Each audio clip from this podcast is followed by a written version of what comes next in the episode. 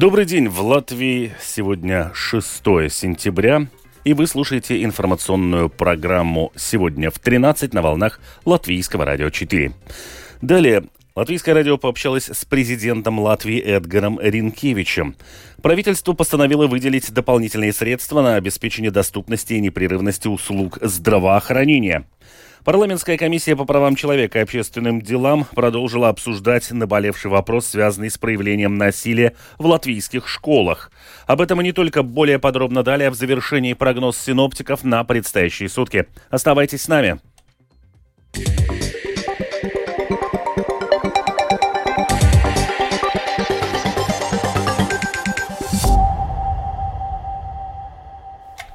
Латвийское радио 4 пообщалось с президентом Латвии Эдгарсом Ринкевичсом. И в том числе глава государства прокомментировал и новый закон, касающийся пребывания граждан России на территории Латвии при наличии вида на жительство.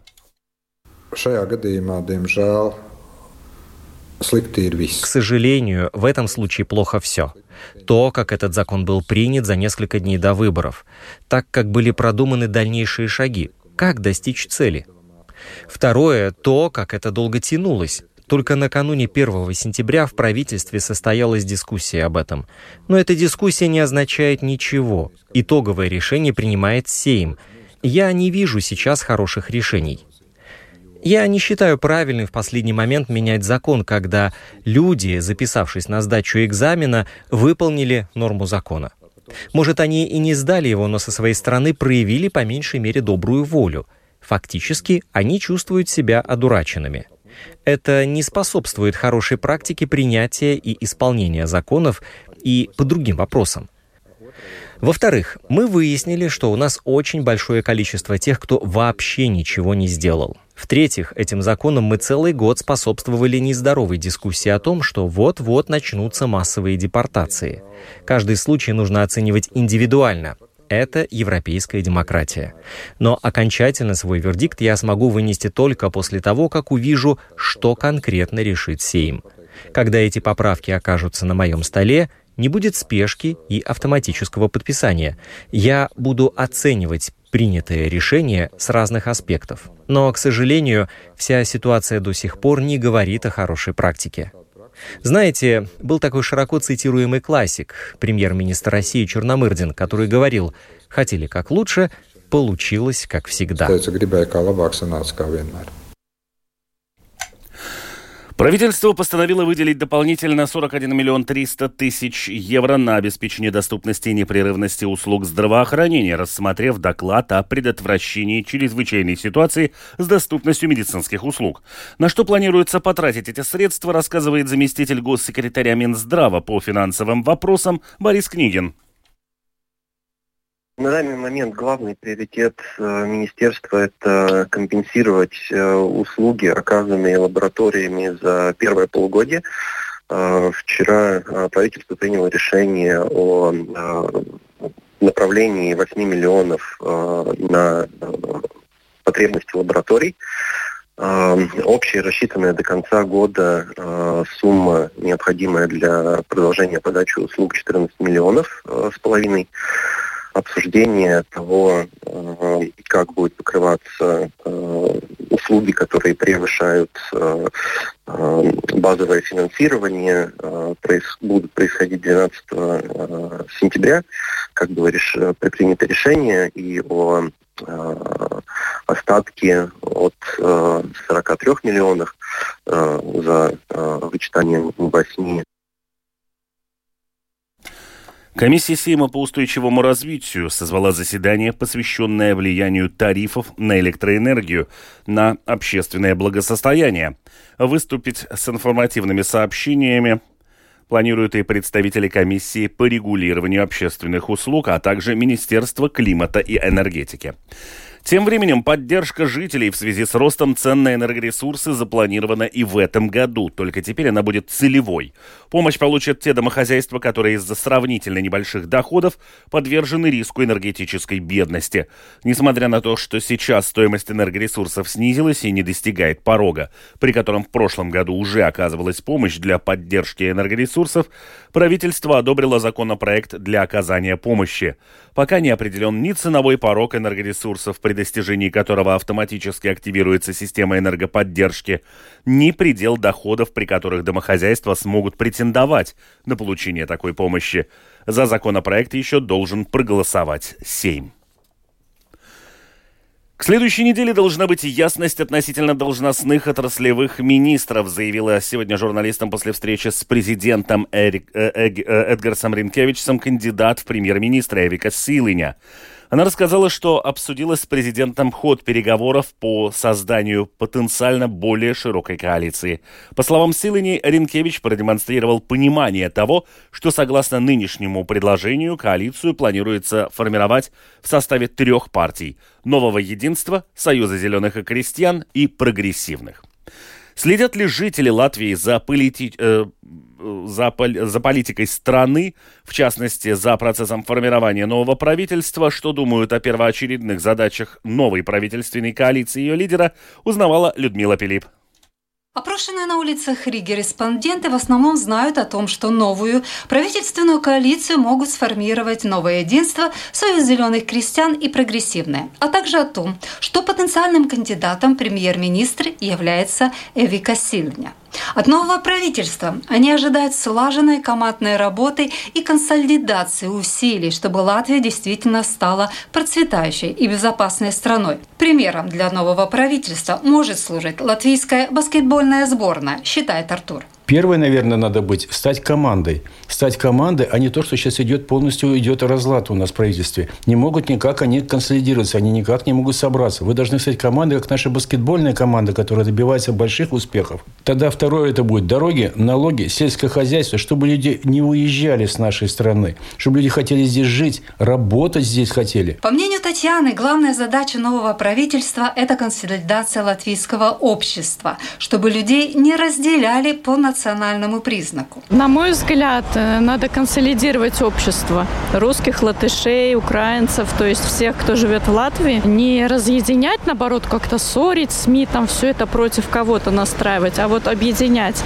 Мне кажется, что вот это самое главное, потому что когда ты чувствуешь, что тебя принимают и считают частью народа одного латвийского, тогда есть желание в этой стране жить, что-то делать хорошее, платить налоги. А было хорошо, чтобы мы были все едины едины.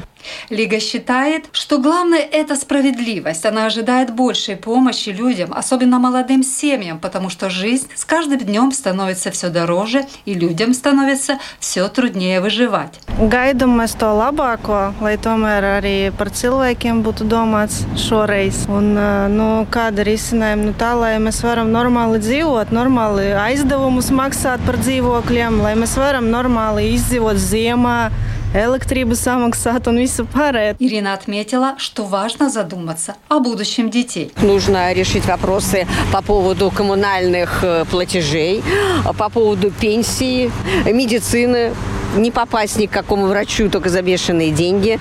Вот, ну, продукты дорогие. Ну все, короче, надо что-то решать. А вот Ивар настроен пессимистически. Говорит, что перед избранием на должность политики много обещают, но свои обещания не выполняют. Viņi jau tik sola un sola visu. Vai te kaut kas ir izdarīts? Что касается возможного избрания на пост главы нового правительства, Эви Кисылыни, опрошенные на улицах Риги, были довольно осторожны в своих высказываниях, но в основном надеются, что она сможет сделать то, что не удалось ее предшественникам. Людмила Пилип, Латвийское радио 4. Парламентская комиссия по правам человека и общественным делам сегодня продолжила обсуждать наболевший вопрос, связанный с проявлением насилия в латвийских школах. Рабочая группа специалистов под руководством Госинспекции по защите прав детей разработала и предоставила комиссии алгоритмы действий в случаях агрессии со стороны школьников. В общем и целом члены комиссии по правам человека одобрили разработанную стратегию, но были и замечания. Светлана Гинтер следила за обсуждением. Šajā gadījumā, diemžēl, к сожалению, в этом случае плохо все. То, как этот закон был принят за несколько дней до выборов, так как были продуманы дальнейшие шаги, как достичь цели. Второе, то, как это долго тянулось. Только накануне 1 сентября в правительстве состоялась дискуссия об этом. Но эта дискуссия не означает ничего. Итоговое решение принимает Сейм. Я не вижу сейчас хороших решений. Я не считаю правильным в последний момент менять закон, когда люди, записавшись на сдачу экзамена, выполнили норму закона. Может, они и не сдали его, но со своей стороны проявили по меньшей мере добрую волю. Фактически, они чувствуют себя одураченными. Это не способствует хорошей практике принятия и исполнения законов и по другим вопросам. Во-вторых, мы выяснили, что у нас очень большое количество тех, кто вообще ничего не сделал. В-третьих, этим законом мы целый год способствовали нездоровой дискуссии о том, что вот-вот начнутся массовые депортации. Каждый случай нужно оценивать индивидуально. Это европейская демократия. Но окончательно свой вердикт я смогу вынести только после того, как увижу, что конкретно решит Сейм. Когда эти поправки окажутся на моем столе, не будет спешки и автоматического подписания. Я буду оценивать принятое решение с разных аспектов. Но, к сожалению, вся ситуация до сих пор не говорит о хорошей практике.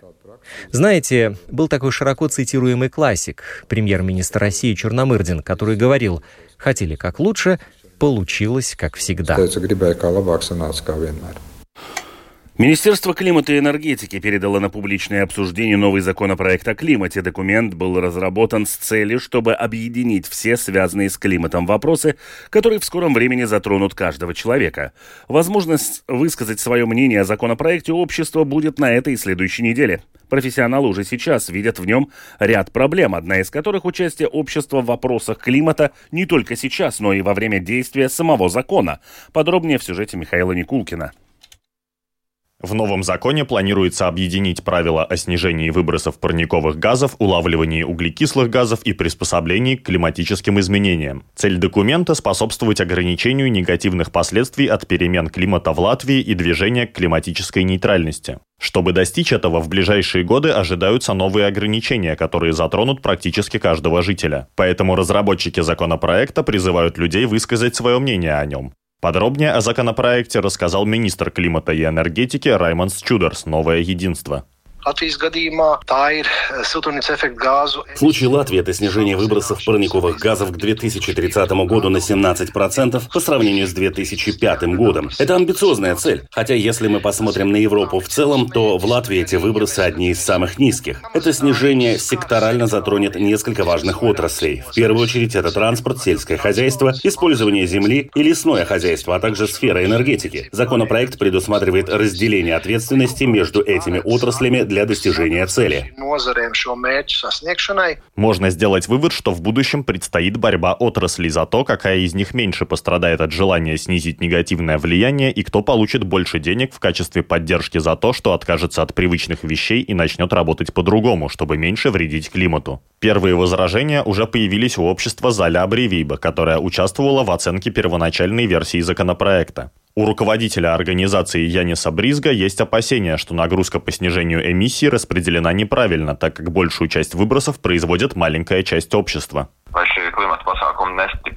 Чтобы эти мероприятия не усиливали неравенство в обществе, а наоборот, мы также просили более широкого вовлечения общества, и этого до конца там нет. Создание научного совета по климатическим вопросам, который существует во многих странах. Подобным образом, как было во времена ковида, правда достаточно неудачно, совет врачей, который комментировал решение правительства. Также поступить и в вопросах климата.